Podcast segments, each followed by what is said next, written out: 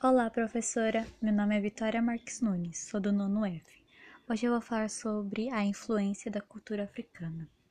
A cultura africana faz parte da nossa cultura. Nós podemos ver isso no nosso dia a dia, como culinária, dança, roupa e até mesmo no nosso idioma.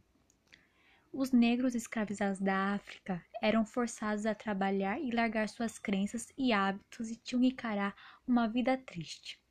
Na cozinha, as negras preparavam a feijoada, matapá, acarajé, pamonha, munguzá, caruru, quiabo e chuchu.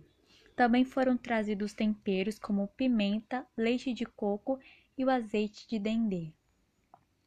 Na dança temos o samba, afoxé, maracatu, congada, lundu e a capoeira. No nosso idioma recebemos o moleque, quiabo, fubá, caçula, bangu, cachaça, dengoso, quitute, berimbau e maracatu. Essas são as influências da cultura africana.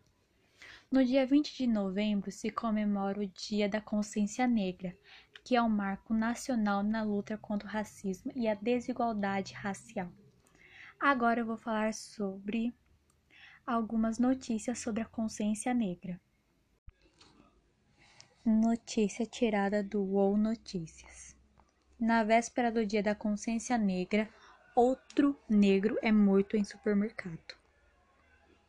João Alberto Silva Freitas, negro, 40 anos, foi assassinado em uma unidade do supermercado Carrefour. Após uma discussão com uma funcionária do caixa, ele foi levado ao estacionamento por um segurança e um policial militar temporário brancos. Vídeos mostram sendo derrubado imobilizado com o joelho do agressor em seu pescoço espancado até a morte. Os dois foram presos em flagrantes por homicídio com a intenção de matar. O supermercado fechou a loja e afirma ter rompido o contrato com a empresa da segurança. Não é a primeira vez que uma pessoa negra é morta ou torturada por segurança de um supermercado. É considerado que o Brasil é um capataz que espanca e mata negros em estabelecimentos comerciais, mas também nas delegacias e periferias. Isso lembra outra história. No dia 14 de fevereiro do ano passado, Pedro Henrique de Oliveira Gonzaga, 19 anos, foi morto por um segurança do supermercado Extra do grupo Pão de Açúcar, na Barra da Tijuca. Rio de Janeiro. Ao conter o jovem negro, ele deu uma gravatada e jogou seu peso sobre ele. No vídeo que circulou pelas redes sociais, testemunhas alertaram que Pedro estava sufocando e ficando roxo, mas a sessão de tortura continuou. Com parada cardiorrespiratória, foi socorrido por bombeiros e não resistiu. A mãe do rapaz presenciou a cena e pedia para o segurança parar. Em julho de 2019, um jovem negro de 17 anos, catador de materiais recicláveis, foi despido, amordaçado e chicoteado por dois rapazes após tentar um furto barras de chocolate de uma unidade de supermercado Ricol na periferia de São Paulo. O chicote é cinismo histórico puro. O mercado diz que repudiava o fato em que os seguranças eram de uma empresa terceirizada.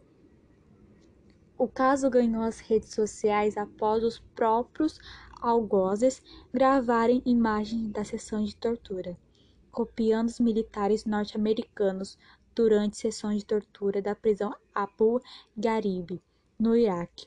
Naquela ocasião, cidadãos do bem norte-americanos vibraram com as cenas. Por aqui, cidadãos do bem brasileiros não deixaram por menos.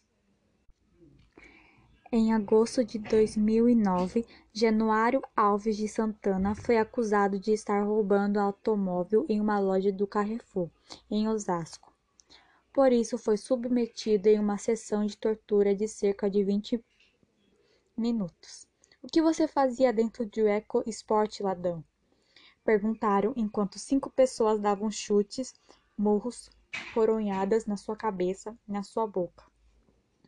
O carro era dele, comprado em suada setenta e duas vezes. Na cabeça do segurança do supermercado, um negro não podia ter carro de bacana branco. Se o Carrefour tivesse aprendido algo em 2009, a história não teria repetido com um desfecho pior em 2020.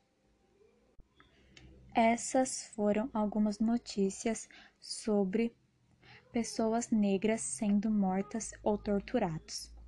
Algumas pessoas acham que não há racismo no Brasil, porque eles acham que é somente uma coincidência e azar, porque estavam no lugar errado e na hora errada. Mas nós sabemos que o racismo existe sim. O racismo e o preconceito, porque torturam e matam pessoas só por causa da sua cor ou por causa da sua etnia. Uma pessoa negra não pode se dar bem na vida ou só os brancos podem se dar bem na vida? Todos nós podemos nos dar bem na vida, só temos que escolher o caminho certo. Todas as vidas importam. Não importa a cor, raça, não importa, todos nós importamos. Não importa se você é negro, branco, azul, amarelo, não importa. Todos nós somos seres humanos, temos corações. Nós devemos defender uns aos outros. Show racismo. Obrigada, professora, por me ouvir.